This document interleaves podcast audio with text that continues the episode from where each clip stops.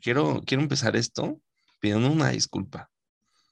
De la una disculpa porque te emborrachaste y por eso no grabamos. Porque, exacto, porque estaba muy cansado. Estaba muy cansado. Voy a decir que estaba cansado, no crudo. estaba cansado y este, por eso no se hizo. Amigos, no podía ni hablar. o sea, claramente yo fui y lo salvé del torito en donde estaba. lo fui a sacar así como de, ay, oficial, tome, tome la, fianza y déjeme llevarme a mi amigo. Yo de que, oficial, le doy doble fianza por todo el bochorno que tuvo que pasar con este amigo, verdaderamente. No hay pedo, yo la pago. no, estabas ocupado. No estaba muy cansado, la verdad, este, ¿para qué les miento? A la hora de la grabación, eh, yo ya quería dormirme, la verdad. Es que ustedes no saben a qué hora, pero nosotros, nosotros eh, vivimos en las altas horas de la noche, verdaderamente. Las altas horas de la noche se graba full, ¿eh? Aquí no se vive en las altas esferas, pero sí se vive en las altas horas de la noche. en las altas horas de la noche, verdaderamente. Y pues yo, pues yo nomás asentí, ¿no? O sea, dije, bueno, pues si Uriel quiere quedar mal con todos. Este Ay. esta vez va a ser el villano, dices. me reconforta que esta vez no tuve la culpa, dices. Y yo, por fin no vamos a grabar y no será mi culpa. Pero sí, este, una disculpita a todos los que por ahí me, como que me reclaman así de no va a salir esta semana y yo. Eh, no, discúlpame, pero no. Sí, sí me imagino a quien besotes hasta allá. besotes hasta allá. Estás escuchando. Con Ezequiel Chávez y Uriel López un podcast de cine. Oh, hi Mark. Arte. Para mí, esto no es arte. Música. Literatura. Señora, estoy está leyendo la Biblia. Sociedad. Yo quiero que se peleen, que, que discutan muy fuerte. Política. ¡Pinche gobierno puto! Amor. ¿Ya estás listo, Juan Carlos? Bienvenido a la prensa. Temas LGBT. Lo más importante es el amor, el amor homosexual. Y sobre todo, mucho pero que mucho chisme. Me encanta vivir del chisme, me dicen la metiche. Ay no, amigos, qué golpazo. Comenzamos.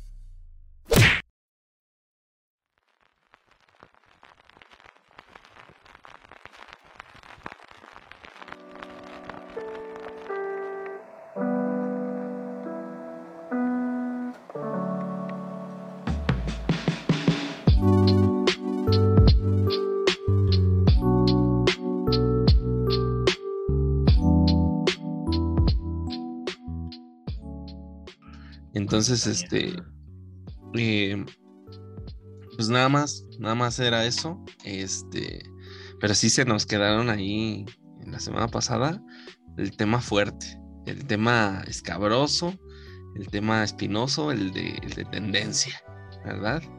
Verdaderamente hubo ahí.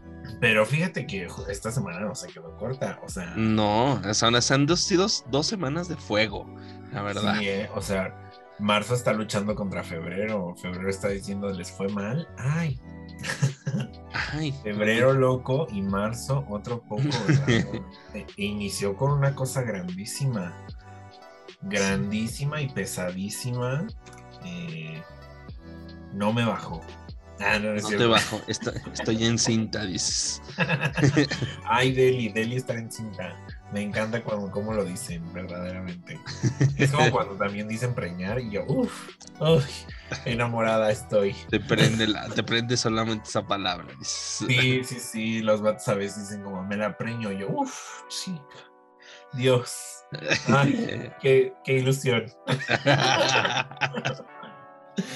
No, verdaderamente ese, ese sí es un dato muy curioso. Esas palabras me causan a mí muchísima, no sé si Lisa como un sentimiento medio extraño. O sea, preñar y estar en cinta, que no son palabras que solamos ocupar nosotros, los mexas. Sí. Eh, pues ahora sí que me causan mucha, como un sentimiento así medio raro. La gracia, dices. Ándale, sí. Pero es que justo no sé si me, me dan risa o me prenden, o las dos. O sea, como... te, está, te estás riendo mientras se te está parando, dices. Verdaderamente que sí, porque aparte es que verdaderamente hay unos hombres que utilizan la palabra preñar de una manera tan singular. sí, verdaderamente Deli, Deli, Deli. No, pero ¿qué, era lo que ibas a decir? ¿Eso? ¿Eso es lo que ah, ibas a decir? Sí, sí, eso es lo que pasó este mes y ya pues estamos preocupados, mi novio y yo. Este, esa es la gran preocupación. Ok.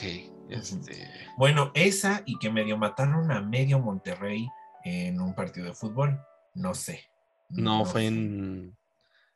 Fue el de ayer, ¿no? En Querétaro, ¿no? Sí, fue, fue, en Querétaro. En Querétaro. Y de por sí Querétaro es así chiquitito. O sea, Querétaro hay tres personas, dices tú. Ah, sí, claro. O sea, nada más existe Querétaro ciudad y eh, otro que, uno que otro pueblito por ahí. Y ya. Sí, y, y queretaritos, dices tú. Queretaritos chiquitos. sí. Entonces, pues estaban ahí la gente luchando. Eh, las. Ay, es que fíjate que yo soy Joto, sí sabían, ¿no? tenemos ese dato. Bien, ¿no? Dato de vital importancia. Dato de vital importancia porque si hay errores en esta nota, van a ser por mi homosexualidad. Claro.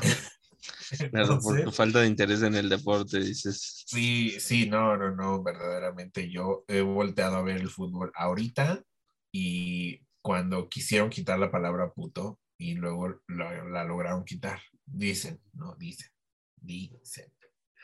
Eh, pero bueno, esta vez estaban jugando algo que son como los gallos blancos o algo así, eh, contra Atlas, ¿no? Ajá. Eh, y entonces estaban ahí jugando y de pronto, eh, pues todo se descontroló. Perdieron, no sé exactamente quién perdió, pero eh, pues los gallos blancos se fueron versus los Atlas y todo el fandom empezó a deslocarse y a despelucarse así a más no poder.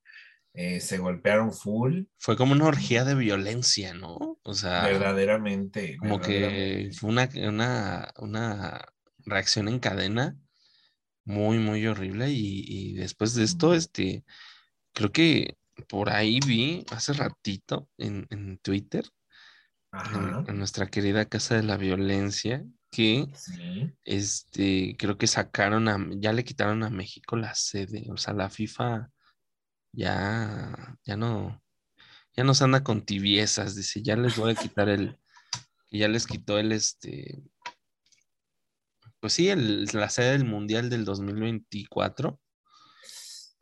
Ah, no, desde el 2026 ya les quitaron la sede. Eh, se supone que creo que tampoco van a ir al Mundial, la selección mexicana.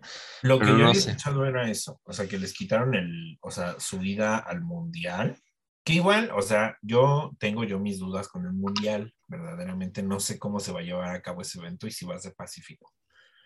No lo sé, verdaderamente tengo yo mis dudas, muchas, muchas dudas con Qatar. Este, pero pues sí, sí me enteré, bueno, por ahí rondan algunos tweets, ninguna información oficial yo leí ni nada. Sí, claro, sí, sí, sí, es lo mismo. Lo mismo acá de este lado, no es como que información oficial, solamente ahí los que los los tuitazos, ahí este las páginas de, memes de, fútbol por ahí también.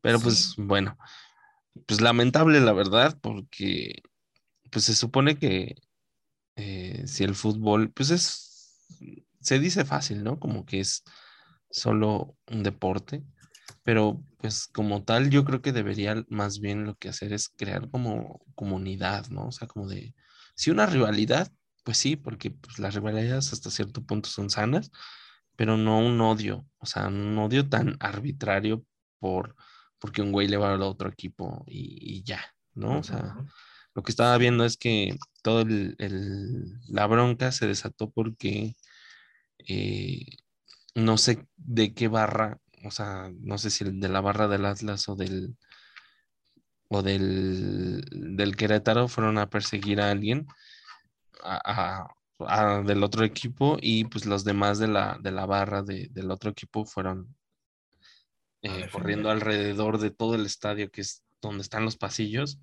fueron a, como a agredir a los demás. Entonces, este, de ahí, pues, como que fue un contagiadero de pura violencia, como que la gente se contagió de, de, ese, de ese sentimiento de, de, quererle de querer golpear a alguien. Y pues valió madre, amigos. Valió madre, se armó la super mega campal, mucha gente herida. Eh, como siempre, las autoridades llegando hasta el final, cuando ya todo se calmó. Pero pues bueno, es México. Y Fíjate pues que justo yo quisiera un poco discutir ese tema porque yo vi a muchos quejosos en Twitter. Así de que en plan, uy, no, pues las autoridades no hicieron así de que absolutamente nada y tal. Y a veces sí digo como, gente, ¿ustedes qué esperan?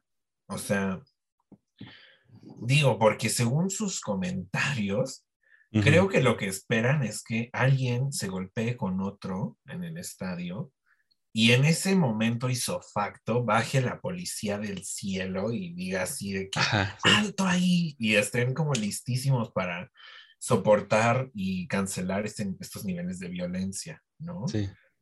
Y que estén aparte así como premonitorios de decir, no, no, no, es que este güey se va a pegar con este y de pronto una barrazal en todo el estadio, mejor voy a entrar por el cielo y voy a detenerlos para que esa sea, o sea, siento que eso es lo que esperan para evaluarnos como, como una policía chingona. Sí, sí, sí. Porque aparte, o sea, todos tienen que admitir que esto sucedió de que en cinco minutos. Sí. O sea, y no mames que esperaban que la policía contuviera todo. Sí, no, o sea, es lo mismo que, que, yo he estado pensando, o sea, como de, bueno, ok, banda.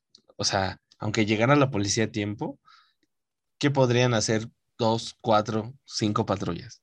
O sea, contra, todo un estadio. Contra todo un estadio, o sea, es un estadio que se está agarrando a chingadazos.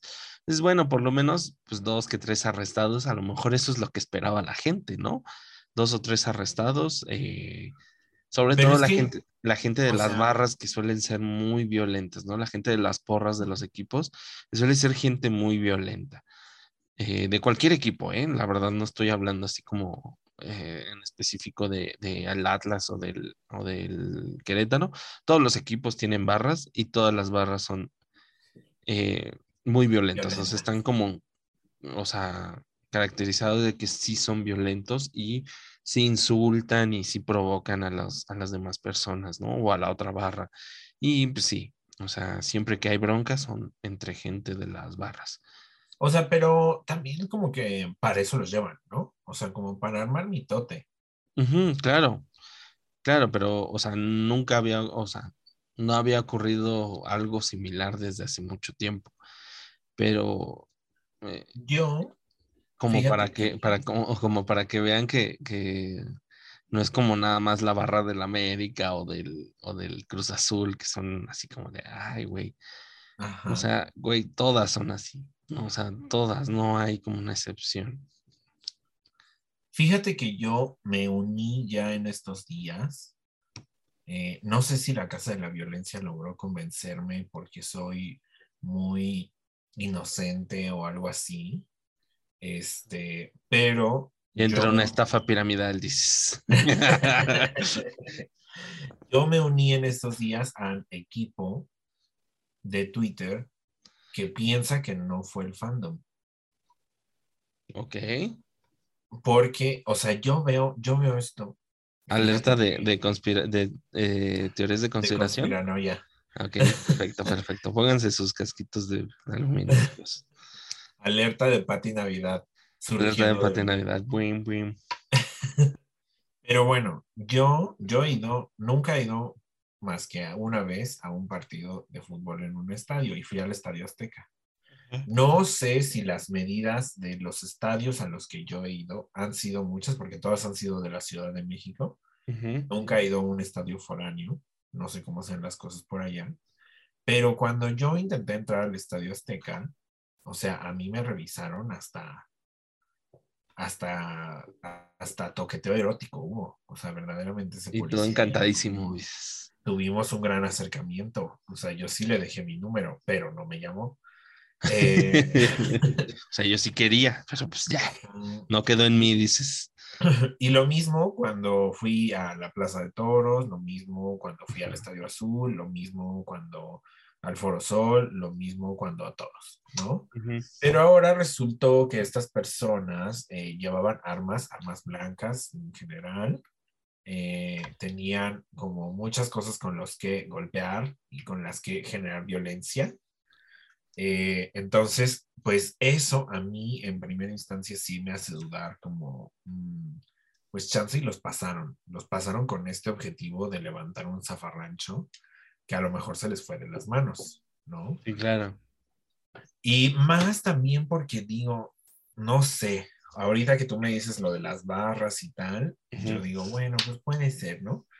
Pero a mi ver, o sea, yo no, no, no logro yo ver a nadie peleándose porque pasó un güey, ¿no? O, porque corretearon a alguien, o porque perdió mi equipo, o, algo así. O sea, como que, como que para mí, a mí me parece lejano, pero tampoco es el primer zafarrancho que se hace en un partido de fútbol. Claro, exacto. Ajá. Entonces, pues yo por ahí tengo mis dudas. Yo creo que a lo mejor fue un tanto el disturbio implantado y de pronto se les fue de las manos, ¿no? Porque aparte también eh, parecía mucho eh, eh, que estaba como también medio pensado, porque, por ejemplo, como bien dice mi casa de la violencia, casa de la información verídica. Verídica, casa 100% comprobable. sí, claro. casa de reporteros completamente profesionales y preparados para transmitir la información verídica. Ah, desde la comunidad de sus colchones. Exactamente. Este, pues tampoco había como lo normativo para un partido. ¿No? Que es como dos ambulancias, tres, cuatro policías, ¿no? O sea, bueno, tres, cuatro patrullas. Mira, y mira, tiene sentido todo esto que estás diciendo de esta teoría que nos, estamos sacando de la manga. Tiene sentido, ¿sabes por qué? Porque ah, después del, del, del zafarrancho que se armó ayer, este, la, salió la, la Procuraduría del Estado y, la, la, Federación Mexicana de Fútbol a decir que se iba a abrir una carpeta de investigación, tanto judicial, o sea, como para investigar qué fue lo que pasó y encontrar los responsables y hacerlos pagar en la justicia, como una investigación interna dentro de la Federación Mexicana de Fútbol.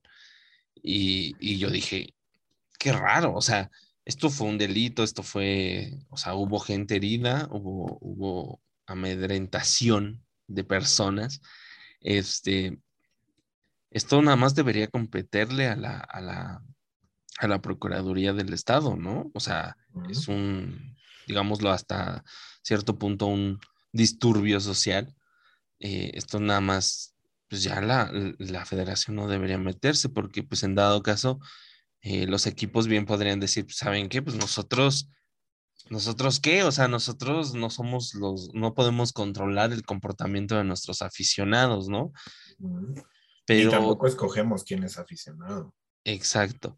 Pero eh, ahorita que esto, esto que estás diciendo, pues igual y sí, porque eh, no tenían los mismos protocolos, no había el personal de seguridad suficiente, todo se pudo haber eh, desatado tan fácil como con una mentada de madre, ¿no? Y, eso fue motivo suficiente. Saludos a Putin para...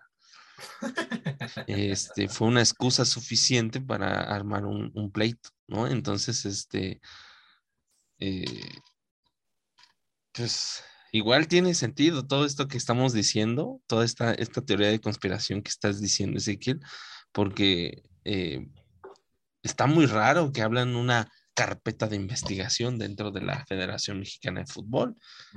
Comúnmente cuando estas cosas pasan, pues solamente dicen, qué terrible que pasó. Y listo. O sea, nunca le habían dado como este empuje mediático que ha tenido estos días, eh, estos dos días. Eh, pero a mí se me hace raro que tenga todo este empuje mediático Algo, algo. O sea, igual. Igual algo va, va, a pasar, algo, algo va a ser tu presidente esta semana. ¿No? O sea, igual, igual, no sé, o sea, toco madera, aquí tengo yo madera en este gran escritorio que tengo yo. Este, igual, este es como plan con maña para que la FIFA quite a México como de su... Sí, del plan de, del Mundial del 2026, ¿no? O sea, como de, vamos a quitarlos porque son igual, ¿no? Igual, y sí. Esa, esa, ya está loca. O sea... Esa ya, este, ya es estirar de más el hilo. Ajá. O igual también esta que dices, la de que nuestro presidente tiene algo planeado, como por ejemplo cambiar el fútbol por el béisbol. No sé, o sea, esa ya está, ya está loca. O sea, ya rompí el hilo y lo sigo estirando, ¿verdad? Eh, pero pues ahí está, no sé, yo tengo mis dudas con las acciones también de la FIFA, que de pronto son muy políticas. Eh, por ejemplo, yo creo que toda la comunidad LGBT y todo el rubro feminista que gusta del fútbol, nos hemos preguntado en qué momento piensa hacer algo la FIFA con Qatar. Porque Qatar ya dijo algo como, no vamos a moldear nuestras leyes, no las vamos a modificar. Entonces aquí mujer que se muestre en cueros de más, arrestada, mujer que muestre el cuello, arrestada, mujer que no tenga tapados los, ojos, arrestado, jotos que se besen, arrestados, eh, y, lo, y el, el, por ejemplo, un, un, un, dedo, este... Pues el caso de esta chica, ¿no? Ajá, la mujer que justamente era una de las organizadoras por parte de México y la violan y por haber denunciado la violación, este, ahora la condenan a ella por tener relaciones eh, sin estar casada y la condenan a 100 latigazos y no sé cuántos años de cárcel, ¿no? Entonces, no sé en qué momento la FIFA piensa postularse y pararse como lo está haciendo ahorita en México. Sí, o sea, claro, es que ese es como el, el más, el, el, como la, la cosa que se le viene criticando mucho a la FIFA, ¿no? Como de, ok, papito, este, de este lado, si te pones muy león con el grito, con el grito de, de, puto, con el, con lo que tú quieras, ¿no? Con la discriminación, el racismo de este lado, pero ¿por qué estás organizando eh, tu mundial en una, en, en, tierras donde la homosexualidad, por ejemplo, es, es este... Penada. Es penada, que la gente discrimina a las demás personas por eh, simplemente por su religión, donde si no eres musulmán, pues te matan, donde, o sea, donde las mujeres no tienen eh, oportunidad de nada, donde seguramente no va a haber árbitros mujeres este mundial, eh, porque pues las hay, no va a haber árbitros mujeres porque pues van a estar en shorts, ¿no? Y eso va contra tu ley. o sea, que, que, o sea, de este lado si te pones muy exigente, muy pero ¿por qué no le exiges lo mismo a Qatar? Porque igual también, o sea, yo creo que México y toda Latinoamérica, aunque mencionando Latinoamérica estoy un poco generalizando, pero al menos México sí lo tiene muy marcado, que eh, pues las grandes televisoras que anuncian eh, deportes tienen a mujeres dentro de sus reporteras eh, pero justo tienen estas mujeres una estética que tienen que seguir, ¿no? Eh, y una vestimenta que tienen que seguir, porque para eso, desgraciadamente, las televisoras las están usando. Aunque a ellas les gustan muchísimo los deportes, pues desgraciadamente es la imagen bonita y medio encuerada que está ahí para eh, alimentar la audiencia que tiene, ¿no? Sí. Sí, para Entonces, mantener cautiva la audiencia masculina, mayor mayormente masculina, ¿no? Eh, sí, eso tiene sentido, ¿no? Pero... lo, que, lo que nos preguntamos justo es como, entonces, Vanessa Hoffentoken, Inés Gómez Sainz. Gómez, este, ah, sí. Inés Sainz, ajá. Lucía Villalón, ¿irán a Qatar o no van a ir? Eso es, esa es la pregunta, ¿no? Esa es la gran pregunta, o sea, eh, las van a llevar, no las van a llevar, y si las van a llevar todos estos programas que suelen hacerse entre partidos, ¿no? Eh, cómo van a vestir, ¿no? O sea, verdaderamente. Yo sí lo vería como, como, pues escandaloso, ¿no? Yo, yo lo veo desde la visión occidental, ¿no? La verdad, estos países son profundamente eh, machistas, profundamente misóginos. Eh, e incluso también, bueno, pero sigue, sigue, perdón. Ajá. Eh, estos países son, pues sí, son bastante liberticidas, ¿no? Para, sobre todo comparado con la mujer, te digo, volvemos al caso de esta mexicana, o sea, por denunciar una violación, güey, me violaron, o sea, y de repente ella ya es culpable de un delito, o sea, por denunciar.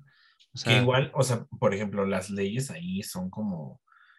Yo el otro día estaba escuchando una crítica sobre el caso y justo la reportera que lo estaba transmitiendo eh, hizo esta conclusión como tan fuerte, ¿no? O sea, al final, esta chica denuncia que la violó su compañero de trabajo y entonces, primero en el juicio, en el que ella puede levantar, porque tiene una prueba de que fue violada, tiene una prueba médica de que fue violada, y entonces inicia el juicio, y en el juicio llaman a este señor, y este señor declara y dice como, no, no, no, no, no fue una violación, este, de hecho, ella y yo eh, teníamos una relación, no es oficial, solo teníamos sexo. Y ya, o sea, las leyes de Qatar no necesitaron más, o sea, solo necesitaron la palabra de un hombre sin pruebas y sin absolutamente nada para decir, ah, entonces esta vieja es la que quiere asesinar a este hombre, ¿no? Así como. Y entonces le imputaron estos cargos de tener relaciones sexuales sin estar casada. Ese es el verdadero delito, porque como ya el hombre ya nos dijo que no la violó, este, aunque tenga un parte médico que dice que sí la violó, eh, pues ya este hombre nos dijo que no y la palabra de hombre, la palabra de hombre vale, ¿no? Entonces, sí, sí, sí. Verdaderamente triste, tristísimo, eh, como esta, también esta inflexibilidad de las leyes en Qatar, que dicen como, ah, bueno, pues el hombre va a tener la razón de voz, no necesita presentar prueba de Llega, O sea, al recordar que son estados, todos estos estados árabes eh, son estados teocráticos, ¿no? Que están regidos sobre el Corán, o sea, sus leyes están regidas sobre el Corán, ¿no? Es lo que dice el Corán. Y pues, pues, miren, la verdad es un peligro que vayan mujeres a este mundial. Y la verdad, si realmente nos queremos poner eh, como esta capa de superhéroes de, o, de hacer justicia, ¿no? O de, o de vernos eh, consecuentes con todo lo que, lo que se supone que está tratando de cambiar el mundo del fútbol, eh, sobre todo la FIFA, pues los, debería empezar por los aficionados, ¿no? O sea, decir, ¿sabes qué? yo no voy a ir a un país donde yo no puedo ir con mi novia y no la puedo agarrar de la mano en la calle libremente. Yo no voy a ir a... no puede vestida como quiera. Ajá, yo no puedo ir a un país donde este, si me, si me no me puedo embriagar eh, porque si me embriago me meten a la cárcel. No puedo ir de fiesta porque está prohibido. este, no sé, lo que sea, ¿no? O sea, como que estos países sí son, sí son bastante restrictivos, bastante, eh, vaya, como que están yendo muy en contra de los, de los valores occidentales y de lo que está tratando de generar, esta imagen que está intentando de generar la FIFA. Yo creo que en la protesta, si, si nos, nos ponemos todos de acuerdo también con eliminar el grito homofóbico de los estadios, también nos podemos poner de acuerdo para no ir al mundial, o sea, para, para que la gente al menos los aficionados que sí suelen ir y que viajan, porque pues sí, hay mucha gente que tiene esta tradición de viajar cada cuatro años al mundial, este, no vayan. ¿Sabes qué? No, no le voy a dar mi dinero a este país eh, que, pues que no, simplemente no comparte los valores que está intentando eh, fomentar la FIFA, ¿no? Eh, yo, yo, yo diría que no. O sea, no, a mí, desde que se anunció lo de Qatar, yo dije, uno, pinche calorón, o sea, no sé si lo vayan a hacer en verano, ya me enteré que no, que se va a hacer hasta noviembre de este año, noviembre, por ahí, octubre, noviembre, este, pues que ya es cuando las temperaturas ya se calmaron. Esa es una. Se van a hacer en la noche los partidos. Y dos, es un país profundamente machista y, va en contra de todo esto. Entonces, yo no iría. y yo, yo también me pondría como esta mamón, ¿no? En el sentido de exigirle a la FIFA todas estas cosas, ¿no? Así de, ok, güey, eh, yo sé que tu interés más legítimo es este, el dinero, ¿no? Pero eh, mm, si te estás poniendo mamón de este lado, también ponte mamón de, en otros lares, ¿no? O sea, vas a agarrar parejo, o sea, porque eres una federación internacional, ¿no? Verdaderamente. Ay, pero pues así la FIFA. O sea, no sabemos qué posición va. Ni siquiera sabemos si vaya a tomar una posición. O sea, ya le hacen falta de que nada de tiempo. Sí. Este, para que esto suceda. Sí. Y pues si nos quita también el mundial, digo, yo no lo voy a sufrir, verdaderamente. Este, a mí me da completamente igual. Yo creo que mejor hay que tomar acciones como dices, ¿no? O sea, de que si ya nos pusimos todos de acuerdo para no decir puto en, en una ovación, este, pues también nos podemos poner de acuerdo para no ir a Qatar, por ejemplo, que toda Latinoamérica no vaya a Qatar, por ejemplo. Sí, y la verdad es que también a veces yo siento, digo, ahí sí soy un completo ignorante, pero siento que la FIFA se va a perder de un público gigantesco eh, perdiendo Latinoamérica, porque no siento yo que países del occidente eh, sean tan fan del fútbol, ¿no? Como los latinoamericanos. Ahí, repito, soy completamente ignorante, entonces no sé, no sé dónde haya más público para la FIFA, si en Europa o en Latinoamérica, pero siento yo, porque soy mexicano. Cada año, o sea, cada, cada cuatro años, cada que se hace el mundial, es, se, ha, demostrado que, que es redituable que México vaya a los mundiales. O sea, aunque no pasen de, del o sea, que no pasen de, cierta etapa, pero es redituable porque los mexicanos gastan mucho y van muchos a los mundiales. O sea, son de las aficiones más grandes a las que van junto con, como tú dices, con la, con la argentina, la brasileña. Eh, son, son aficiones bastante grandes las que van al, mundial. O sea, son mucha gente la que, la que va y gasta dinero en, en donde sea que esté el mundial. ¿no? Como hace cuatro años que fue en Rusia, fueron muchos, muchos mexicanos. Eran prácticamente el equipo mexicano en cada estadio que jugó era local. O sea, nada más como que había poquitas aficionados del otro país y toda la abrumadora mayoría eran mexicanos. Entonces, es, se ha comprobado que sí es muy redituable que México vaya al mundial. Y, y, y eso como que muchos otros países como que se lo echan en cara mucho a la Federación Mexicana de Fútbol, como así de, ah, tú recibes ayudas de la FIFA porque este, les conviene que vayan al Mundial, ¿no? Y sí, o sea, al final de cuentas el fútbol es un, pues es un, este, es un negocio, ¿no? como, como otra cosa que hizo la FIFA y que podemos discutir y pasar a otro tema, el tema más escabroso de estas últimas dos semanas, Sí, pero ¿sabes qué? ¿A dónde podemos pasar primero? ¿A dónde? Al intro. No, ya, oye, no manches. ya llevamos como 40 minutos, oye. Amix, tú pónselo, pónselos aquí. Aquí. Solo hablamos otros 15 minutos y ya se acabó el programa. No, viene un tema bien denso, verdaderamente. Sí. Este, bueno, como ya pasó el intro, pues lo que podemos hacer es que la FIFA intentó quitar eh, la palabra puto eh, de las ovaciones mundiales, pero no quitó a Putin. intenté, sí, pero... iba a hacer ese, ese cambio de tema así. Ah, no, es que al parecer, o sea, la FIFA lo que hizo recientemente, creo que fue el jueves, el viernes, este, anunció que eh, la, selección de Rusia ya no va a poder ser candidata a tener un pase al mundial.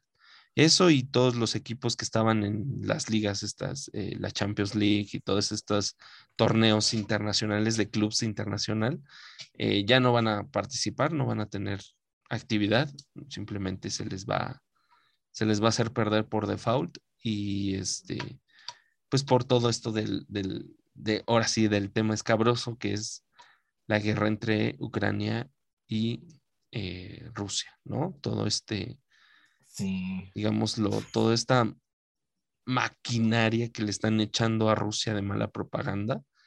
Y mira, no, no es por defender a los rusos, pero se nota, ¿no? O sea, se nota que es toda una maquinaria gigantesca para, para desprestigiar, para a, desprestigiar a Putin, dices tú. A Rusia. Sí, sí, no, o sea, pero lo están haciendo de, de, una forma de todos los medios posibles, o sea, tanto que se vio que incluso el fútbol, o sea, uh -huh.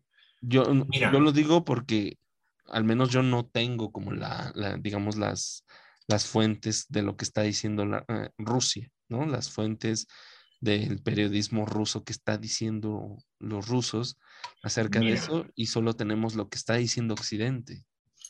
Yo creo que podemos tener una conclusión de lo que está diciendo Rusia desde sus propios rusos. Uh -huh. Porque mientras que Ucrania está en guerra, eh, los propios rusos están en un paro porque Putin se detenga. Uh -huh. Por desgracia, también tenemos, es que, ay, yo creo que aquí aplica mucho eh, la frase de que o más bien, no, es que no va a aplicar del todo, pero así lo estoy yo pensando. Eh, la historia es contada desde los que ganan, ¿no? Claro. Por, entonces eso significa que hay un medio que domina y que está uh -huh. contando la historia de cómo la está viviendo, uh -huh. ¿no? Uh -huh. ¿Quién es este medio que domina? Estados Unidos. Y entonces claro. Estados Unidos está marcando la pauta de cómo se va a ver el discurso. ¿no? Sí, claro, claro. Eh, pero Totalmente. eso a mí no me parece del todo malo, porque justo muchos okay. ciudadanos rusos están en contra de muchos de los puntos y movimientos que está haciendo Putin. Sí, pues todas estas olas de protesta que han ocurrido, ¿no? Desde que se inició la, ¿cómo le dijo Putin? Que era una la táctica nazi. Des... No, no, que era una táctica militar, un movimiento militar, algo así, dijo. No es una invasión, para nada, dice, no. No estoy lanzando misiles a lo loco, dice, nada más estoy ahí. Se me fue uno y ustedes ya creen que ya. No, este, eh, ¿qué, ¿qué, te iba diciendo? Ya se me olvidó. de lo de las propuestas, protestas rusas. Ah, sí, claro. Eh, todas estas, en, en estas dos, casi dos semanas, bueno, ya va para dos semanas, tres, Uh -huh. Eh, que, que, está, que ha estado ocurriendo la, la, la, guerra. Pues ha habido protestas en Moscú y en varias ciudades de Rusia y pues ha habido arrestos masivos, ¿no? O sea, claramente se ve, o sea, aunque, aunque mucha gente, es que la gente que sigue a tu presidente, si viste que saquearon como un comunicado apoyando a Rusia, algunos de juventudes de Morena, algo así. Ajá. Eh, Mira. Apoyando a, a, y dices, ay, güey. Y este tipo de cosas, por ejemplo, estas represiones de, de, protestas sociales en Rusia, deja nada más una cosa entre hecho. No tienes que saber nada más que ver los videos de gente siendo arrestada por estarse, por, eh, por estar protestando, ¿no? Eh, contra la guerra, para saber que que efectivamente el Estado ruso y que encabeza Putin es un Estado eh, represivo que, que, se ha implantado en el poder durante muchísimos años y que eh, está silenciando a todas aquellas voces disidentes, ¿no? Que por supuesto no quieren la guerra. O sea, yo eh, ahí anduve en, en, Reddit y yo sé que Reddit tampoco es como una fuente confiable, pero sí este, preguntaron en Reddit fue una Reddit en, en, en inglés, este, que qué pensaban los, los, los, rusos alrededor del mundo eh, sobre pues, esta invasión, ¿no? Y, y muchos por ahí vi eh, que decían, pues yo no conozco absolutamente a nadie que esté a favor de esta guerra. Eh, hubo un comentario que me, como que me, como que me hizo sentido y dije, puta, sí es cierto, o sea, dice, dice el, acá nosotros, eh, cuando hacemos el servicio militar, dice, eh, nos dicen que todas estas cosas que hace eh, la Federación Rusa son este ejército gigantesco, estas armas nucleares, no se hacen simplemente como para, pues para demostrar un poderío, sino más bien para defendernos, porque nos han vendido el discurso de que somos un país atacado y que no ataca. Dice, y ahora que despierto yo con este, o, sea, que yo veo que Rusia ataca a Ucrania, eh, dice, nosotros, yo, yo no, no puedo creer que, que el país que juraba que hacía estas cosas para defenderse, ahora es el que ataca. De, Ahora, ¿de quién nos defendemos? No nos estamos defendiendo de nadie. Y es que justamente también todo esto de Ucrania, que claramente por ser Ucrania, ahorita voy a expandir el tema, eh, claramente por ser Ucrania, Estados Unidos ha lanzado un gigantesco comunicado de develación de mucha información. Dentro de ella, justo esto de, mm, pues Putin dice que no se defiende, pero en realidad ya absorbió tres países y unas islas.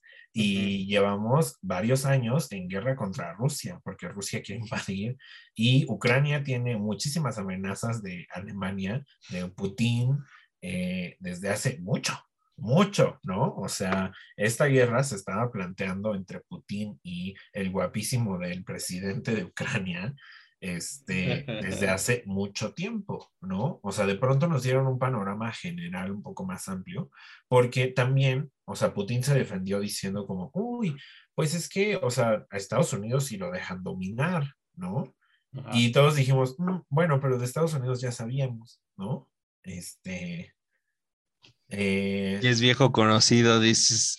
todo el mundo lo odia.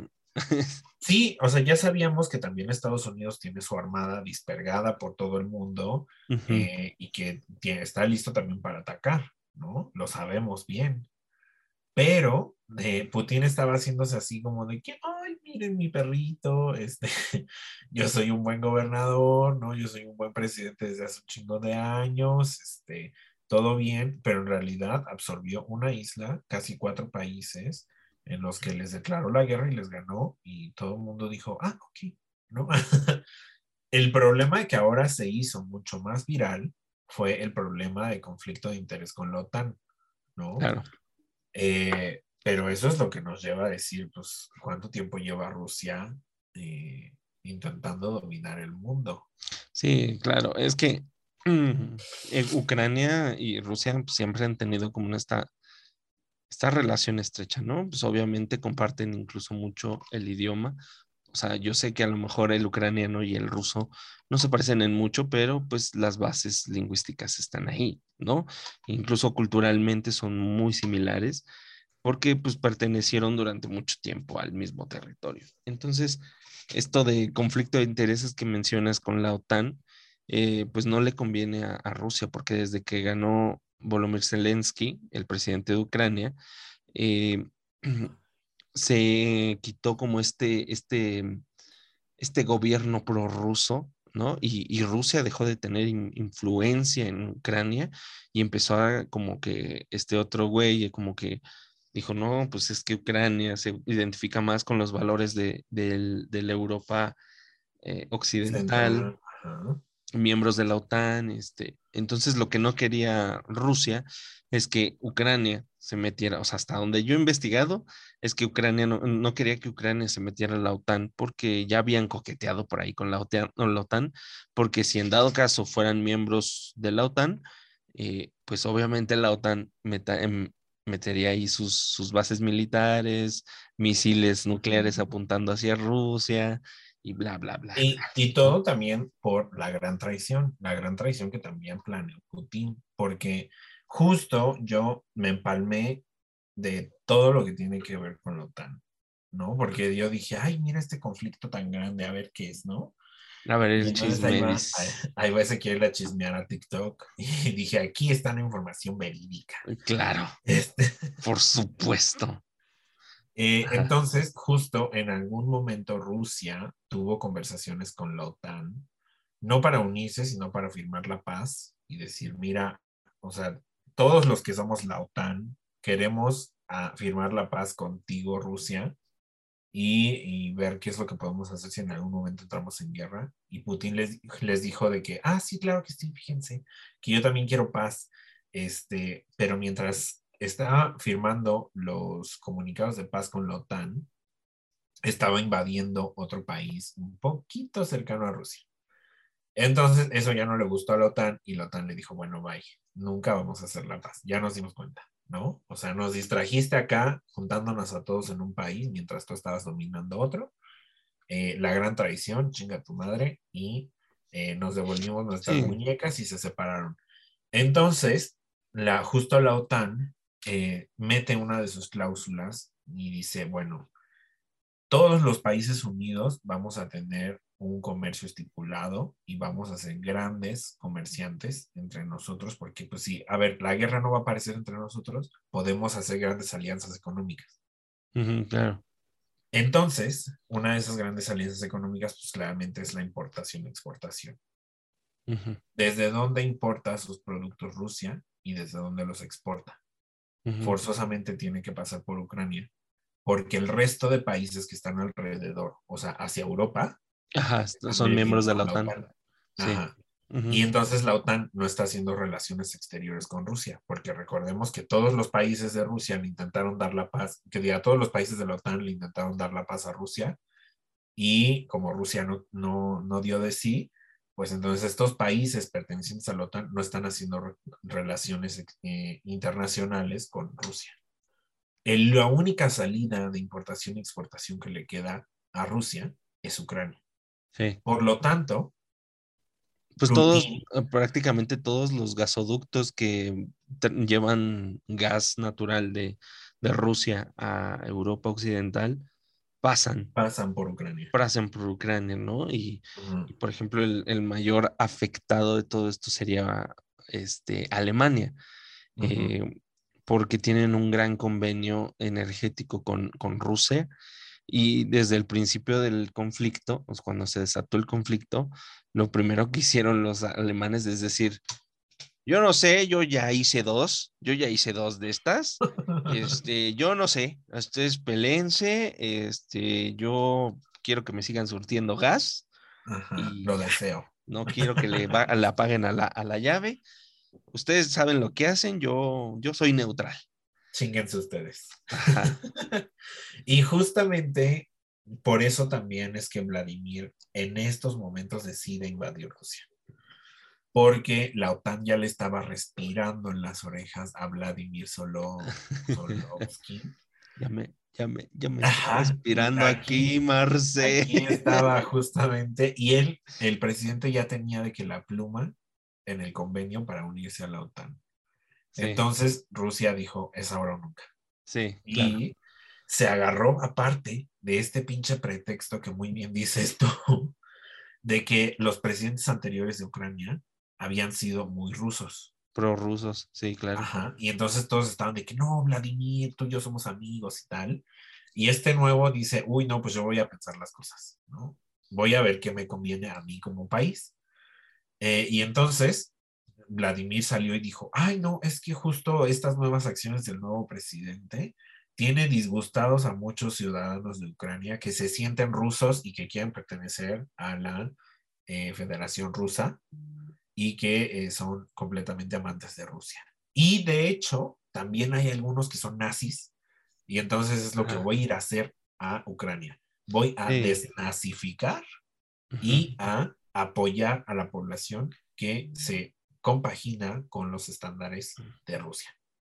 Es lo que Y estaba digo, otra bueno, vez es- pues, escuchando de un, pues ya sabes, invitaron a una persona a un análisis y decían, es que el pretexto que usó este Vladimir Putin recuerda mucho a los pretextos que usó Estados Unidos para invadir Irak, Irán, eh, para tener tropas en Siria, O sea, suenan a esos pretextos, porque eh, bajo el pretexto este de, y esto me pareció bastante acertado lo que dijo esta persona, este, este, este sentimiento nostálgico de la gran, eh, de la gran Unión de Repúblicas Socialistas Soviéticas, ¿no? Eh, de esta gran, este gran país que, que, le hacía frente al capitalismo y al fascismo y todo esto, eh, pues se viste, este Vladimir Putin se viste con esta, este discurso y dice, pues saben que es que hay, hay gente allá en, en, Ucrania, porque si recordamos los conflictos que tuvieron como por ahí por 2013, sí, como 2013, 2014, este, pues muchos eran, eran neonazis.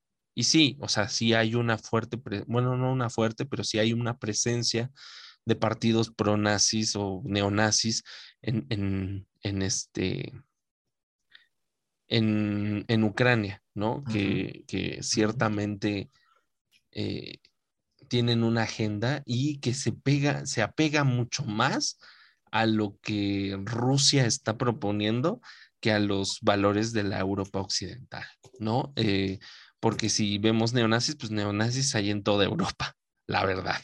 Entonces, este, ese, ese pretexto, pues sí suena muy gringo, suena muy pendejo, como para decir, ¿no? Y, este otro pretexto de que eh, estaban o sea, los medios rusos, se, escapó por ahí que los medios rusos estaban diciendo que eh, había, el, por parte del gobierno de Zelensky, había una, un, exterminio, un exterminio de, de este, de, gente rusa, sí, de gente rusa, o sea, como para hacer, llenar de, de esta propaganda anti, antifascista de hacer ver al gobierno ucraniano como Hitler, ¿no? Eh, eh, para hacer este, como los nazis y, este y ellos tener pretexto para, para llevar la, de, la paz y la democracia a ese país lleno de, nazis y drogadictos, como dijo Putin. Verdaderamente. Ay, pues mira, pretextos para la guerra hay dos montones y tres chingos más. Sí. Y Vladimir, yo solamente siento que Vladimir se agarró de un pretexto, como dices, o sea, ya muy aprendido de la guerra norteamericana. Sí, o sea, lo tienen acorralado y como dices, él dijo es ahora o nunca. O sea, si no hago nada. A, a, Solonsky, sí, sí es así, ¿no? Zelensky. Eh, ese, Zelensky. Ajá. Eh, el guapísimo, lo vamos a decir. Ah, ok. ah, el guapísimo, verdaderamente todo el mundo está diciendo que la OTAN ya lo tenía en la mano. Sí. O sea, y también, o sea, meterlo a la OTAN también era movida seguramente de países europeos y estadounidenses. Sí, claro, de los, de los gringos y de toda la OTAN. O sea, porque es un, es un territorio muy estratégico, como lo es Siria, por ejemplo, ¿no? que Siria es como por donde, igual donde todo pasa todo, el comercio, ¿no? Y igual, eh, este, Ucrania, pues ahí pasa todo el gas natural, el petróleo, todo el, comercio que tiene relativamente este, Rusia con, Europa y, el contacto que tiene con... Eh, y justamente se está diciendo que el, el, mundo entero se está tardando en subir el precio de la gasolina. O sea, que bueno, en México subió como un peso, pero justo por este paso gigante de combustibles y de hidrocarburos que tiene Ucrania, eh, todo el mundo dijo, ah, pues la gasolina se va a disparar por los cielos. Eh, el kilo pues de tortilla, el kilo de tortilla en Chiapas, uff, uff. Después ya ramificaron y dijeron, bueno, como que depende muy bien de dónde compre tu país el petróleo y el gas natural, pero está afectando ya a algunos países, pero no como lo esperaban muchos economistas, que porque justo, o sea, lo que más, voy a decir trafica, porque es esta acción de pasar, que es lo único que hace Ucrania, este, lo único que trafica es hidrocarburos y gas natural, ¿no? O sea, es como el 90% de sus acciones y el resto son como cosas de China, este, madera, etcétera, y ya, ¿no? Este, pero su ramificación más importante son los hidrocarburos y gas natural. Y pues no sé, o sea, no sé qué vaya a pasar en futuras acciones porque esto sigue creciendo. Aunque Putin y el guapísimo este, ya firmaron un tratado de cese al fuego para poder abandonar toda la ciudad y tal, este, pues Vladimir no se le ven muchas ganas de pararse. sí, no, y, aparte como que estos, estos últimos tres días eh, yo estuve viendo las noticias y lo que veía es que los mucha gente como, como que decía, no mames los huevos del, del pueblo ruso, del pueblo, del pueblo ucraniano. O sea, las fuerzas, las fuerzas, este, las fuerzas militares de Rusia realmente no esperaban tanta resistencia como la está dando, eh, lo están dando los ucranianos que, pues, pues tristemente. está ahí al frente. Sí, o sea, está, está al frente y, una vez salió a decir que era probable que no, no lo vieran con vida después, ¿no? Pero pues volvió a salir y a, pedir ayuda y estos últimos días, este, pues muchos países empezaron a, a, a, poner de un lado, ¿no? Así, a decir, ¿saben qué? Vamos a mandar armas hacia Ucrania y, y todo esto, ¿no? Y pues acá tu presidente dijo que no. Y, y, es algo que yo te comentaba, que me dijiste, ¿tú qué crees que vaya a decir? Que no sé qué. Y yo te dije, pues se va a querer hacer el Lázaro Cárdenas, la neta. Y eso es lo que hizo, ¿sí o no? Se quiso hacer el señor el Lázaro Cárdenas y, decir, no, México es un país abierto, eh, somos amigos de todos y todos aquí son bienvenidos. Y eso es justamente lo que hizo. No está mal. todos los niños. sí, exacto. Eh, no está mal, bueno, a mi, a mi forma de ver, eh, no está mal eh, pues mira que hubo, varios reporteros que le dijo pocos huevos a tu presidente, ¿eh? porque como nunca se posicionó. pues, pues está bien porque, bueno, al menos para mí es consecuente con toda la tradición diplomática que ha tenido México durante, durante todo este tiempo, ¿no? Eh, si bien el, papel de México en, en otras guerras ha sido el de neutral. No ha sido así con el, por ejemplo, en la Segunda Guerra Mundial, que tuvieron como un papel diplomático muy importante. Sí, de apoyo, ¿no? De apoyo a, los países, incluso durante la Guerra Civil Española, ¿no? Que es bien conocido de todos los migrantes españoles que vinieron a México durante los años 30. Luego va a salir que quiere que España le dé las gracias por esas acciones. sí, ¿eh? Nada más le falta. Dame las gracias, cabrón. A ver, reinita. Este, quiero un agradecimiento de los reyes de España por haber salvado a sus ciudadanos. Pero usted no fue, o sea, usted no fue, fue Lázaro Cárdenas en nombre de todos los presidentes de México. Porque yo no soy el presidente. Yo soy solo un puesto.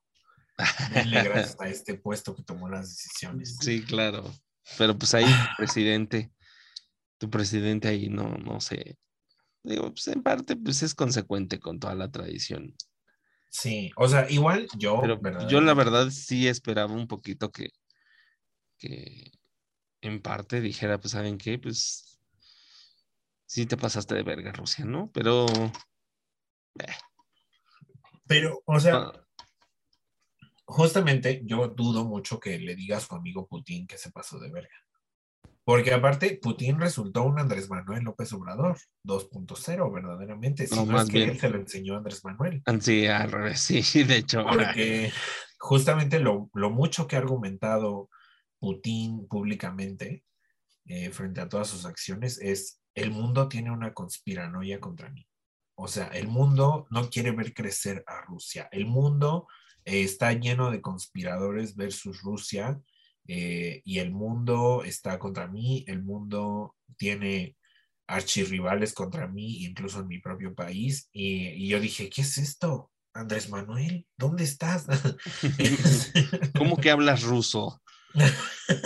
¿Cómo que hablas ruso y no lo sabíamos. Sí, claro.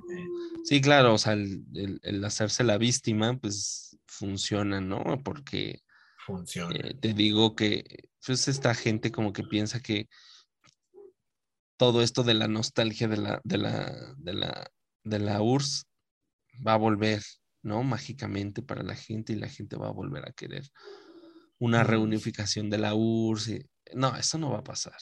¿no? Eh, eso no va a pasar. Simplemente esto es como de conveniencia. Esto le conviene tomar eh, Ucrania a Rusia para que no se le acerquen los demás países, ¿no? y también para que no lo sitien. O sea, porque también ese es otro de sus grandes miedos. O sea, si todo lo que me rodea son la OTAN, eso significa que en cuanto yo toque a uno de los países, eh, todos los países se van a ir en mi contra, porque ese es el tratado, ¿no? sí, y ese es como, por ejemplo, toda la, lo que han dicho países como Lituania, Letonia y Estonia, que son ex países de la URSS, miembros de la URSS, está, o sea, que está, esto les les ha parecido así como de, les ha traído sus recuerdos de Vietnam, así como de, no, no, güey, no queremos esto, y, y, o sea, se promulgaron fuertemente contra Rusia, decir, ¿sabes qué? Este, entonces esto acá, y te cae toda la del, te, cae toda la OTAN, o sea, te cae toda que nosotros ya pertenecemos a la OTAN. nosotros, nosotros pertenecemos a la OTAN y no te quieras pasar de verga. Y verdaderamente yo también pienso, o sea, Putin ahorita con muchos huevos está contra Ucrania. Pero yo pienso que así de que dos gramitos de ceniza que caigan en el, en el país al lado, en el país vecino que sí pertenece a la OTAN, dos gramitos de ceniza que caigan ahí, y Estados Unidos va a decir, ya, aquí, ahora sí, cayó la guerra en un país que pertenece a la OTAN, y ahora sí nos vamos con todo versus vámonos. Y porque también Estados Unidos está latente de un pretexto nada más para cantársela a Rusia igual, ¿no? Sí, sí, sí. y por otro lado, también quiero destacar algo que de todo este conflicto. Por otro lado, eh, lado más humano y menos inhumano, eh, hablando de cosas más humanas, me gustaría como hablar de, de qué pedo con toda la organización y toda la ayuda humanitaria que está teniendo Polonia con los ucranianos.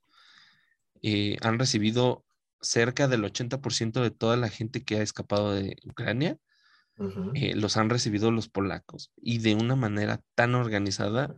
Obviamente son millones de personas y obviamente va a haber filas enormes para poder entrar al país y, cosas horribles, ¿no? Eh, pero...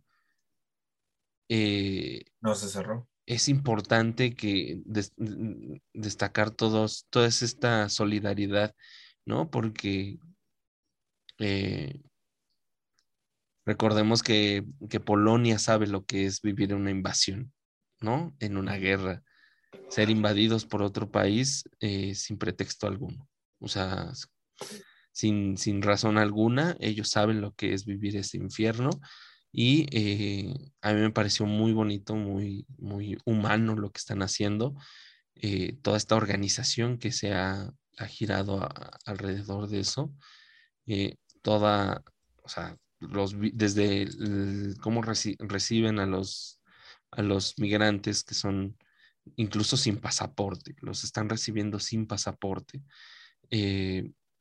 y con una cobija, comida, Incluso hay un señor que está regalando, por ahí vi que estaba regalando chips de teléfono, ¿no? Con un plan, eh, un plan ilimitado para llamadas a Europa y a Ucrania unos no sé cuántos minutos.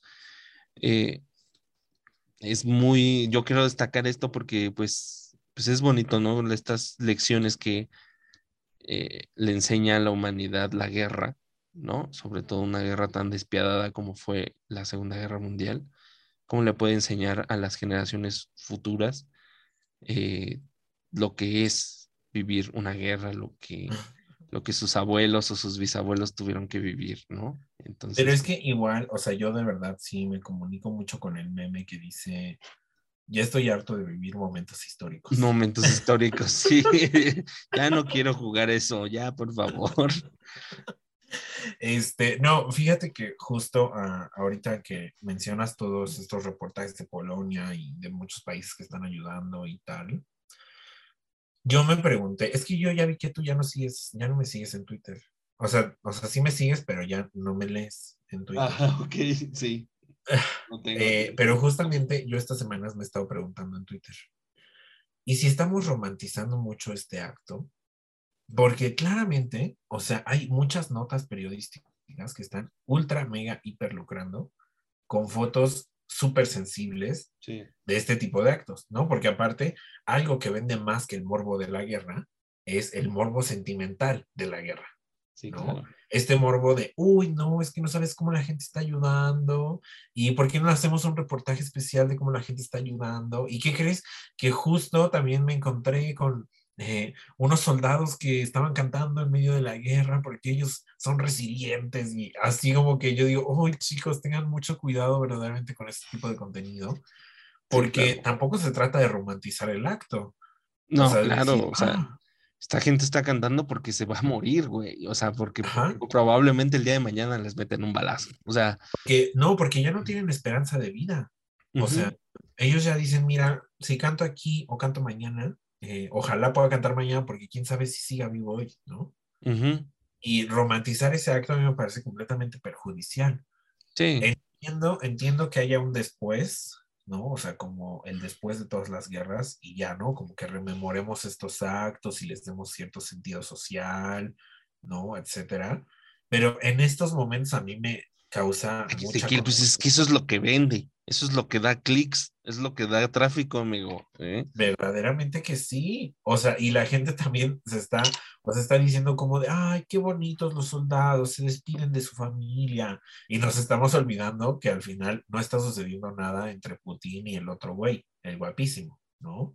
Ah. Todo el mundo está diciendo, uy, qué guapo este hombre, y ya apareció en el Times de todos lados, y ya apareció en, hasta apareció en el Vogue de Francia y Vogue España, y, y, uno dice como, mm, no sé, no sé, o sea, sí está guapo, lo admito, ¿no? Pero no sé si exactamente tengamos que estar prevaleciendo esos tintes de la guerra, porque aparte, con toda esta broma de información, la gente tampoco está entendiendo por qué se está llevando la guerra. ¿no? la, están, mediatizando mucho, ¿no? Y le están metiendo mucha cultura pop a todo esto. Y, están dejando de lado todo el sufrimiento que implica una guerra. Exacto. Y yo por eso tengo chavitos a los que les doy clases y entonces me dicen como de, oh, es que está súper guapo el presidente de Ucrania y no sé qué, la verga y así. Pero al final ni siquiera saben o ni siquiera tienen cierta... No lo dimensionan. Ajá, no dimensionan lo que está sucediendo y lo que puede suceder, ¿no? Sí. Porque también, o sea, yo mismo te decía cuando se soltó todo esto, eh, yo te decía, oye, pues no sé, no sé qué tanto hay que temer de que llegue la Tercera Guerra Mundial. Y aparte de que llegue la Tercera Guerra Mundial, no sé qué tanto hay que temer que nos afecte, ¿no? Eh, y ese es, ese es mi mayor temor hasta ahorita y yo por eso digo como no romanticen todo esto, no lo hagan más grande. O sea, fijémonos en los hechos de lo que está sucediendo. ¿Cuánto más está avanzando eh, Rusia? ¿Cuánto más está perdiendo Ucrania? ¿Cuánto cerca está Estados Unidos de este movimiento? ¿No? Pero pues al parecer los periodistas están enterneciendo más con fotos de militares despidiéndose de su familia que de hechos veraces que nos tendrían que estar comunicando. O incluso, como tú dices, estar viendo un poco, ¿no? Que haya, claramente entiendo que serían los reporteros menores, pero tiene que haber un reportero que nos hable del punto de vista ruso. Claro. Pero nos estamos perdiendo en, en estas romantizaciones, de decir, uy, no, es que... En toda, en toda esta propaganda pro estadounidense, pro capitalista, pro, pro, occidente, más bien, ¿no? O sea, cosas que no son de Rusia, que es, eh, ellos son los malos y siempre van a ser los malos, son, por eso les poníamos en los malos que eran de las películas, eran rusos, ¿no? Por algo. Y todas estas, eh, pues sí, es propaganda mediática, ¿no? Eh, este, como tú dices, si, si hubiera una imparcialidad en toda esta información, debería haber un, corresponsal en, Rusia diciendo lo que están diciendo los medios rusos, cómo están los ánimos en, en, en, Rusia, en, sobre todo en Moscú, eh, qué está pasando, ¿no? Ah, eh, de ese lado del, mundo, de ese lado de la, de, la moneda. Eh, pero no, no está pasando eso, ¿no? Y todas estas sanciones económicas que ya dijo Estados Unidos que le iban a dar, ¿no? A Rusia, que es prácticamente le están cerrando las puertas del mundo a Rusia, ¿no? Y lo que, lo que por ahí analizaba mucha banda, eh, pues experta en esto, ¿verdad? Que he estado viendo, eh, diciendo que este, lo que probablemente está incitando Estados Unidos y la OTAN y compañía eh, es este que Rusia llegue a un punto tal de crisis que sus ciudadanos se, eh, se levanten en una guerra civil contra el gobierno ruso, ¿no? Eh, para poder sacar a Vladimir Putin de ahí y poder poner a alguien manipulable en Rusia.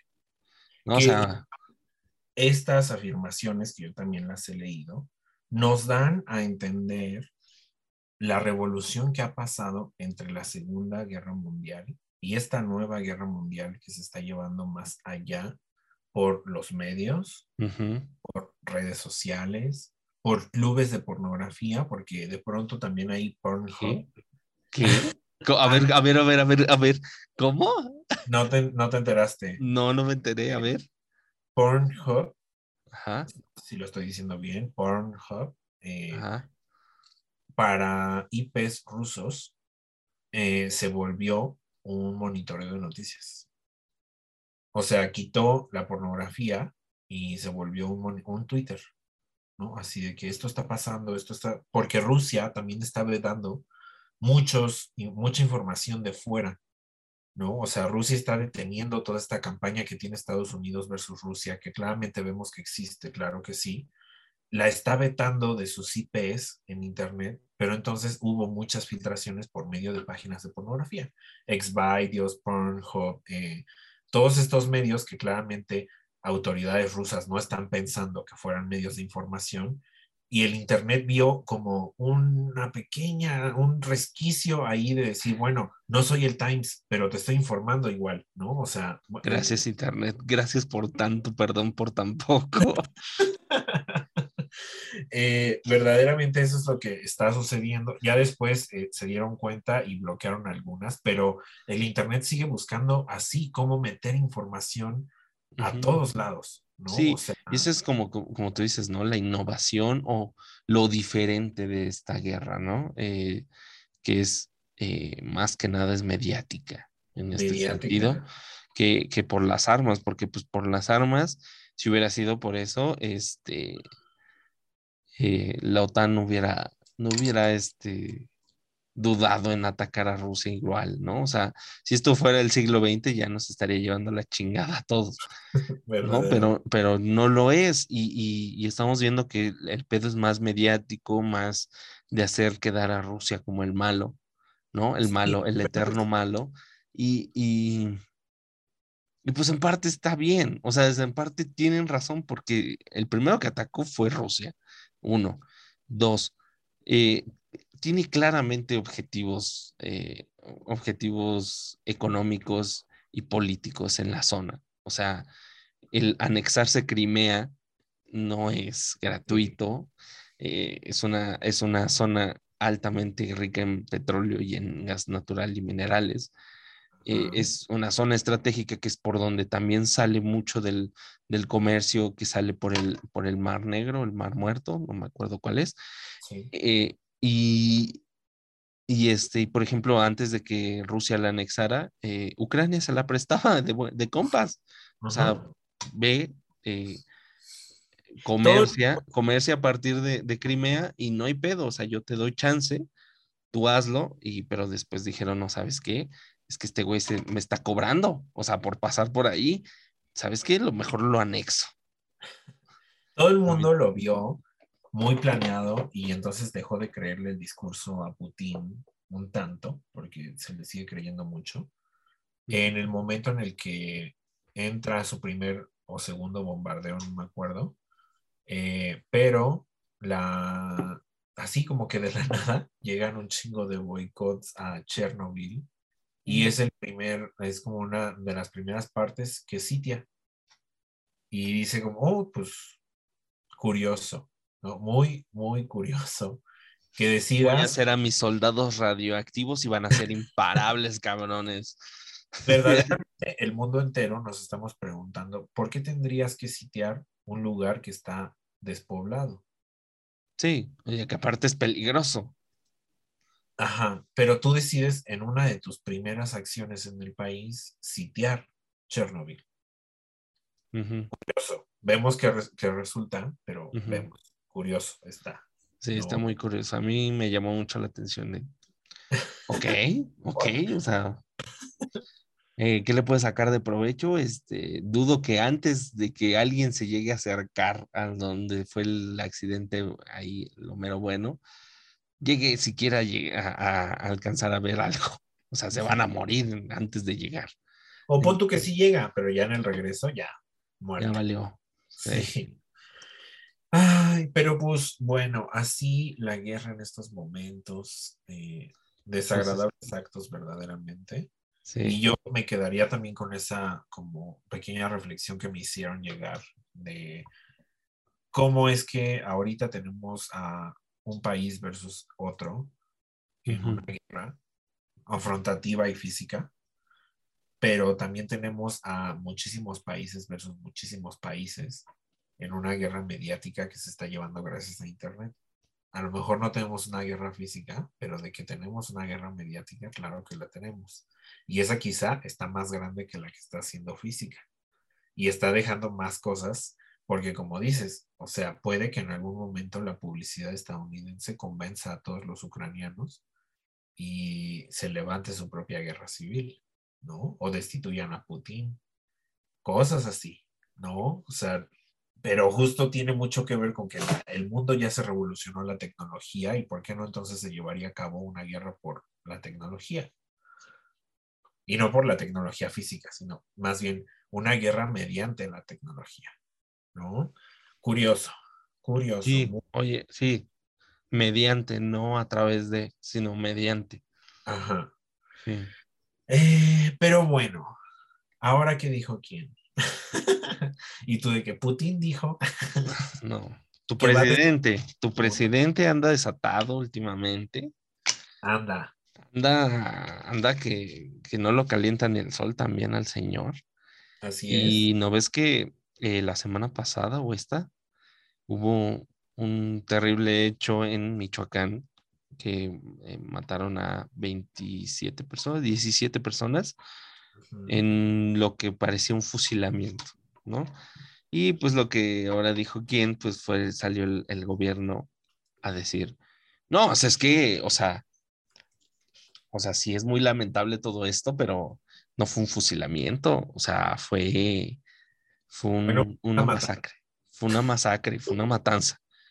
Oiga, sí, señor, o sea, no importa. Eh, y ahí viene lo chido. Pero es que yo creo que hay que cambiarle el nombre al cártel Jalisco, porque desprestigia, le da mala imagen al Estado. Y yo así de, ah, no mames, señor, le están matando un chingo de gente a, plena luz del día. Y lo único que se le ocurre decir es, hay que cambiarle el nombre al cártel Jalisco. Uy, no mames. O sea, la indolencia con que cada vez eh, se presenta el presidente, creo que está rayando el absurdo, o sea, es demasiado, es increíble, o sea, no es, es inconcebible que alguien tenga atole en las venas, pero al parecer el presidente sí tiene atole en las venas. Ese es mi ahora que dijo quién. Mira, muy deleznable, verdaderamente.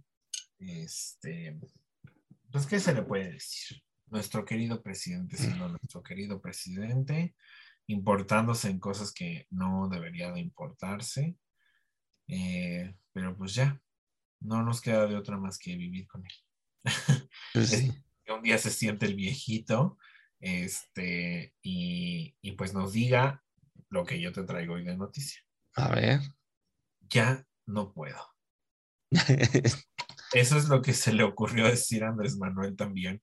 Lo agarraron fuera de la conferencia, fuera de la mañanera, y le empezaron a cuestionar mucho esto también de Rusia y tal, eh, y sobre su posicionamiento y sobre varias acciones que va a llevar el país y tal. Y entonces él dijo, no, es que, ¿saben qué? Ya no puedo, o sea, ya estoy yo muy cansado. Ya me cansé. Y se le nota, se le nota cansado. Él confirma su sentencia. Él dijo, él dijo, ya se acaba mi mandato y me voy a retirar de la, de la política, ¿no? Para siempre. Ya no voy a hacer. Y uno así aquí de, pues puede ser ahorita, güey. O sea, en corto, ¿eh? O sea, yo no me enojo. si te vas hoy, nadie se va a enojar. ¿eh? Nadie se va a enojar. ¿eh? puede ser ahorita, ¿eh? De una vez. Pasa, pasa a recursos humanos a firmar tu renuncia. Renuncia. sí. Eh, pues bueno, dijo que ya estaba cansado. Este, y pues que ya, que termina, él dijo, termina mi sexenio y yo ya me voy a la chingada, ¿no? Lo cual también me hace mucho dudar. Últimamente he estado mucho hablando de esto de que eh, yo nomás quiero estar en mi sexenio, yo nada más mi sexenio, mis acciones para el sexenio. Y recordemos que el año pasado el güey estaba hablando de la pandemia no me dejó actuar, voy a pedir unos años más, etcétera. Eh, no sé si de verdad algo reformuló y él ya se dio cuenta que está muy cansado o solo es así un discursito para despistar. Yo tengo, verdaderamente, como siempre lo he tenido desde que fue electo, de que este güey sea nuestro dictador latinoamericano. nuestro, eh, dictador, nuestro dictador que hemos estado esperando, dices. por más de 100 años después de, después de, Porfirio Díaz, este es, el, este es el bueno, dices. Exacto, ese dictador que por fin nos lleve a ser Venezuela. Para que ahora sí, mira, las cirugías estéticas estén al dos por uno. chichis y nalgas, nada más pagas las chichis. Ay, no, pues así, así el caso. Dijo que ya está cansado y ojalá eh, se canse más. Sí. Pues a ver cómo sale lo de la revocación de mandato, ¿no? Que ya es próximo mes. Ajá. Ya es el próximo mes, ya es en un mes. Y pues ya, vamos a ver qué onda, cómo sale todo esto. Así es. Pero bueno, recomendaciones. Recomendaciones. Va. Eh, esta semana, no sé si fue esta semana o la, semana pasada, pero eh, yo vi y quiero hacer una recomendación un, tanto retro, sí, retro, la neta, eh, de una película de 2003 mexicana. Es un clásico, un clásico. La subieron a Netflix, increíblemente, no me lo esperaba. Matando Cabos, amigos. Vayan a ver Matando Cabos. Eh, si usted no la ha visto y se ha perdido de esto y, dice, no es que no me gusta el, cine mexicano, no, esa película está muy bien hecha, está muy bien guionada, está increíble. Vayan a verla, es un clásico de culto del cine mexicano, película de 2003 con Joaquín Cosío como uno de sus grandes personajes más entrañables. Vayan a verla. No voy a decir más nada, es, está increíble. A mí me gusta mucho esa película es una de mis películas favoritas. Así es que vayan a verla. Eh, Matando Cabos. La segunda, la segunda película que quiero recomendarles esta semana y que acabo de ver eh, es Batman. Vayan a verla. La nueva de Batman. ¿En serio? Con, eh, con este. Robert Pattinson. Con Robert Pattinson como Batman hace un buen Batman. Es increíble el Batman que hace Robert Pattinson. Es, incluso, es incluso mejor que el, Batman de Nolan, ¿eh? La verdad. Es un Batman, es más bien como una historia bastante adulta, ¿no? De lo que significa ser Batman. Vemos a un Batman bastante joven, con dos años de experiencia en, el, en la chamba, o sea, acaba de empezar y apenas va empezando, tiene dos años, es muy joven. Este, y prácticamente para, para animarlos a verla, les voy a decir que es lo más parecido que sería un Batman en la vida real. O sea, todo, todo lo que pasa aquí, no, no tenemos como al superhéroe este que tiene la super tecnología y la chingada, es más bien lo que sería un Batman en la vida real, ¿no? Con lo que podría ser, ¿no? Es muy realista en ese sentido y me encantó. El, el, el papel del pingüino el, como enemigo es increíble. O sea, es increíble el actor. No me acuerdo de su nombre. Por aquí lo tengo. Pero hace un Colin Farrell. Es, es un personajazo. O sea, está muy bien actuado. No sale muchas veces. Sale como dos o tres veces en la película. Pero eh, está muy bien actuado. Al igual que. Al igual que el personaje de Gatúbela el personaje de Gatúbela está muy chido, está también muy bien realizado y vayan a verla. La neta, les digo que acabo de verla y ya quiero ir a volver a verla. La verdad está muy buena, se la recomiendo. Si no la han ido a ver, no sé qué están esperando.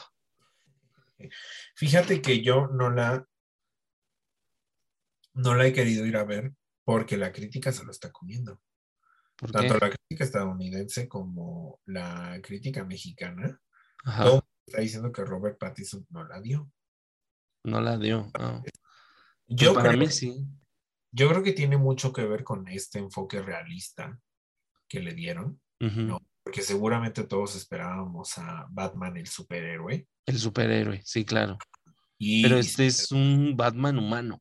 O sea, es un, es un Batman que apenas está descubriendo a sí mismo y sus valores. Está formando sus valores. Recordemos que está ambientada dos años después de que eh, Bruce Wayne decide ser Batman. O sea, son dos años después. Entonces apenas está luchando con sus demonios internos, con eh, tratando de superar la muerte de sus papás incluso, ¿no? No voy a decir ya más nada, pero sí es un Batman bastante humano, bastante adulto, no es esta figura épica del, superhéroe. Sí, del superhéroe con todos los aditamentos, súper rico, millonario, filántropo. No. O sea, es un, es un muchachito que está buscando su lugar en el mundo. A lo mejor eso hace que la crítica no, no le encante. Yo también había, había escuchado un TikTok eh, sobre el cambio del nombre de este Batman. Es decir, te lo voy a pasar después porque tiene mucho que ver como con una dark version del cómic y tal, ¿no? Se ponía interesante y eso igual me dijo como, pues quizás debería ir a verla, pero no me ha animado del todo. Qué bueno que me la recomiendas. Y Matando Cabos, un lujazo, ¿eh? Verdaderamente un lujazo. Está increíble. Este, por ahí también está, fíjate que yo, ahorita hablando de cine mexicano, yo en su momento creí, creo, creeré que Sexo, Pudor y Lágrimas es una peliculaza. Ok. una joya. Ok. Pero apenas que salió la parte 2, vi la parte 1 porque dije, ay, pues ya no me acuerdo muchos detalles, ¿no? Voy a verla. Este, y entonces sí dije como, uy, no sé, no sé si me va a gustar. o sea, no sé, no sé si me gusta Sexo, Pudor y Lágrimas. No sé si yo hoy en día lo apoyaría. Pero salió la versión 2 y este, todo bien. O sea, también la versión 2 no, no me disgustó. En la versión 1 no me acordaba yo de ese gran desnudo de Jorge Salinas, de Eli. ¿Quién diría que ese hombre en algún momento estuvo tan guapo? Eh, pero pues véanla si quieren ahí como despejarse, traer tantito de este cine que estaba medio bien hecho. Eh, a, principios, a principios de los 2000, increíblemente se empezó a hacer como mm, por dos lados, buena literatura en México y buen cine. ¿No? O sea, como que salió Cristina Rivera Garza, me acuerdo mucho de esa época. Cristina Rivera Garza empezó a hacer un putazo y también las películas mexicanas, así, Amores Perros y todas estas.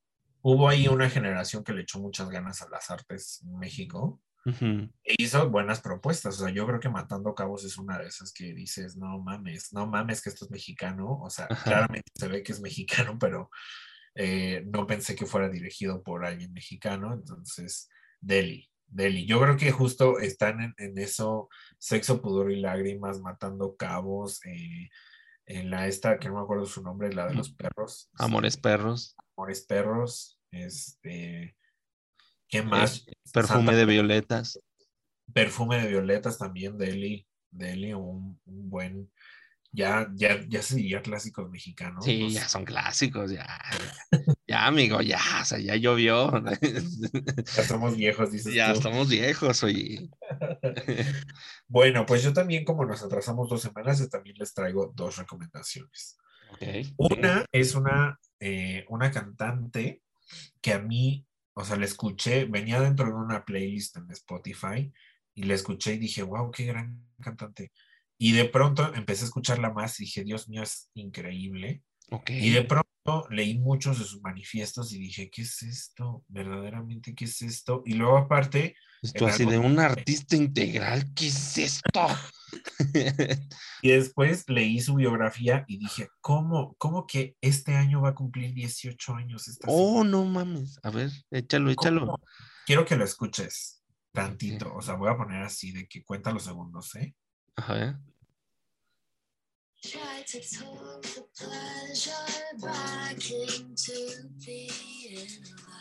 Tiene linda voz.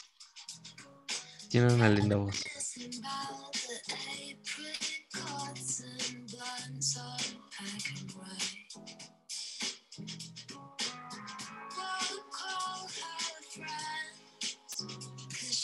Listo. Es algo que esta niña se llama Arlo Parks. Y Arlo Parks es una mujer afrodescendiente, gigantesca, porque la mujer mide un 80, tiene 18 años, este año va a cumplir 18 años, y sacó un manifiesto en donde dice que su música se va a llamar Neo Soul. Eh, es una versión entre el punk, el soul. ¿Cómo dices que se llama? Arlo Parks. Arlo Parks. Y verdaderamente los sencillos que tienen Spotify y la discografía que tienen Spotify es un lujo. Verdaderamente, de pronto escuchar todo el disco puede ser un poco monótono porque todas las canciones tienen este ritmo tranquilo que, tiene, que es muy, muy claro del soul, ¿no? O sea, lento, ¿no? Con una voz. Ahorita que pusiste esa canción, ¿sabes a qué canción me recordó? ¿A cuál? A la de Hoy ya no te quiero de Ana Torroja. bueno, a mí también la verdad es que me, trajo mucha melancolía, pero a mí me trajo melancolía más con Eli Guerra. Eli Guerra mm, claro, también. Estos ritmos así lentitos y la voz suave, ¿no? Diciéndote, eh, te regalo mi sol, mi luz, mi playa, y así, o sea, como que tenemos estos ritmos que claramente me hicieron mucha melancolía, mucha nostalgia, pero esta niña verdaderamente, yo sí cuando leí alguna crítica sobre ella, uno de los críticos decía, si esto ha hecho con 18 años, ¿qué es lo que no hará con veintitantos años en la música? Claro. Hay que seguirla forzosamente. Y entonces les recomiendo toda la discografía entera de Arlo Parks. ¿Te has dado cuenta que últimamente como igual toda esta posibilidad de las plataformas digitales y de poder montar tu propio estudio en tu casa, incluso, ha catapultado a muchos artistas muy, muy jóvenes que como que los empiezan a comparar con otros grandes artistas de otras épocas y como que dicen, saben que hay que seguirlo porque tiene un talentazo, es muy joven y si a su, esta edad está haciendo esto, imagínate lo que va a hacer después, lo, cuando madure su música, cuando madure su voz todavía más, cuando maduren sus temas, eh, va a ser increíble. O sea, eh, el, caso, el caso es de, de otro, otro algún día lo voy a recomendar, pero eh, de otros, otros artistas, sobre todo de la, de la escena eh, de la escena del rock y de la new americana que está saliendo y que se está poniendo muy de moda últimamente. Eh, muchos críticos salen así como de, son jovencísimos, son jovencísimos, pero yo creo que se debe a esto, ¿no? a esto de, de que hay banda que, que se puede permitir hacerse un estudio en su propia casa y que ya no necesita de las discografías, ¿no? De ahí tenemos el caso de Billie Eilish, que es lo mismo, es exactamente, es pan con lo mismo. Es ella, su hermano, eh, haciendo en un estudio casero música eh, que vino a, a, dar el putazo internacional, ¿no? Bueno, pero justamente Arlo es una cosa un poquito distinta. Porque Arlo sí es descubierta por una discora, por una, una disquera. Y esta disquera le ayuda a producir sus ideas y entonces las lanza, ¿no? A Spotify. De hecho, uno puede ya ir a YouTube y buscar Arlo Parks y van a aparecer videos increíbles de su música. Videos que aparte dice ella que a ella misma se les ocurrió, alguien más lo dirigió, pero a ella misma se le ocurrió, ¿no? Eh, de todos modos, si también, como bien dices, hay una conmoción por esperar qué es lo que van a hacer estos grandes artistas, que al final a lo mejor terminan como Billie Eilish y no haces nada más que lo mismo y lo mismo y lo mismo, ¿no? O sea, su último termina siendo más que lo mismo. Eh, o, o, sí, o termina siendo Lana del Rey, que uno ya dice como, Dios mío, ya sabemos que tienes mucho dinero, pero no nos tienes que dar más pan de lo mismo, te lo aseguro. No es obligatorio, ¿eh? Este... no es obligatorio eh, lanzar un álbum todos los años, ¿eh? O sea, tranquila, puedes descansar, ¿eh? Tú, tú bien. Tú, tranquilo, o sea, es como si yo hubiera escuchado todos tus discos. O sea, con uno que escuché ya escuché todos. O sea, con una canción ya me escuché toda tu discografía, verdaderamente.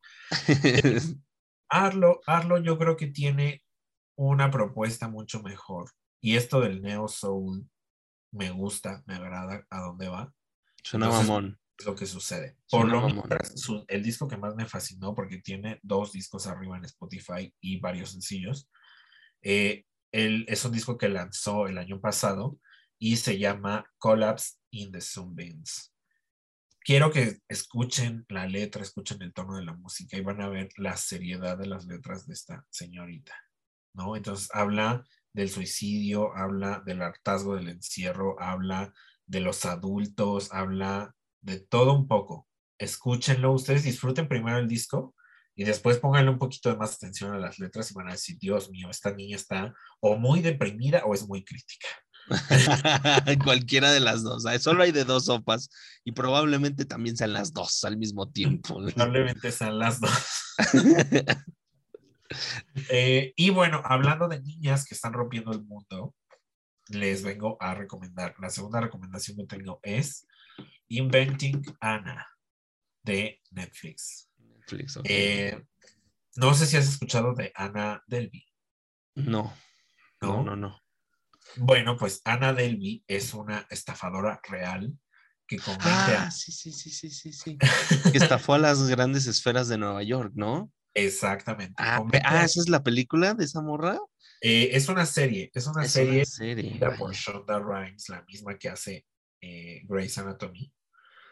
Eh, pero Shonda tiene ahora como un lado muy periodístico y entonces saca una serie sobre quién fue, quién, qué hizo y cómo terminó Delvey.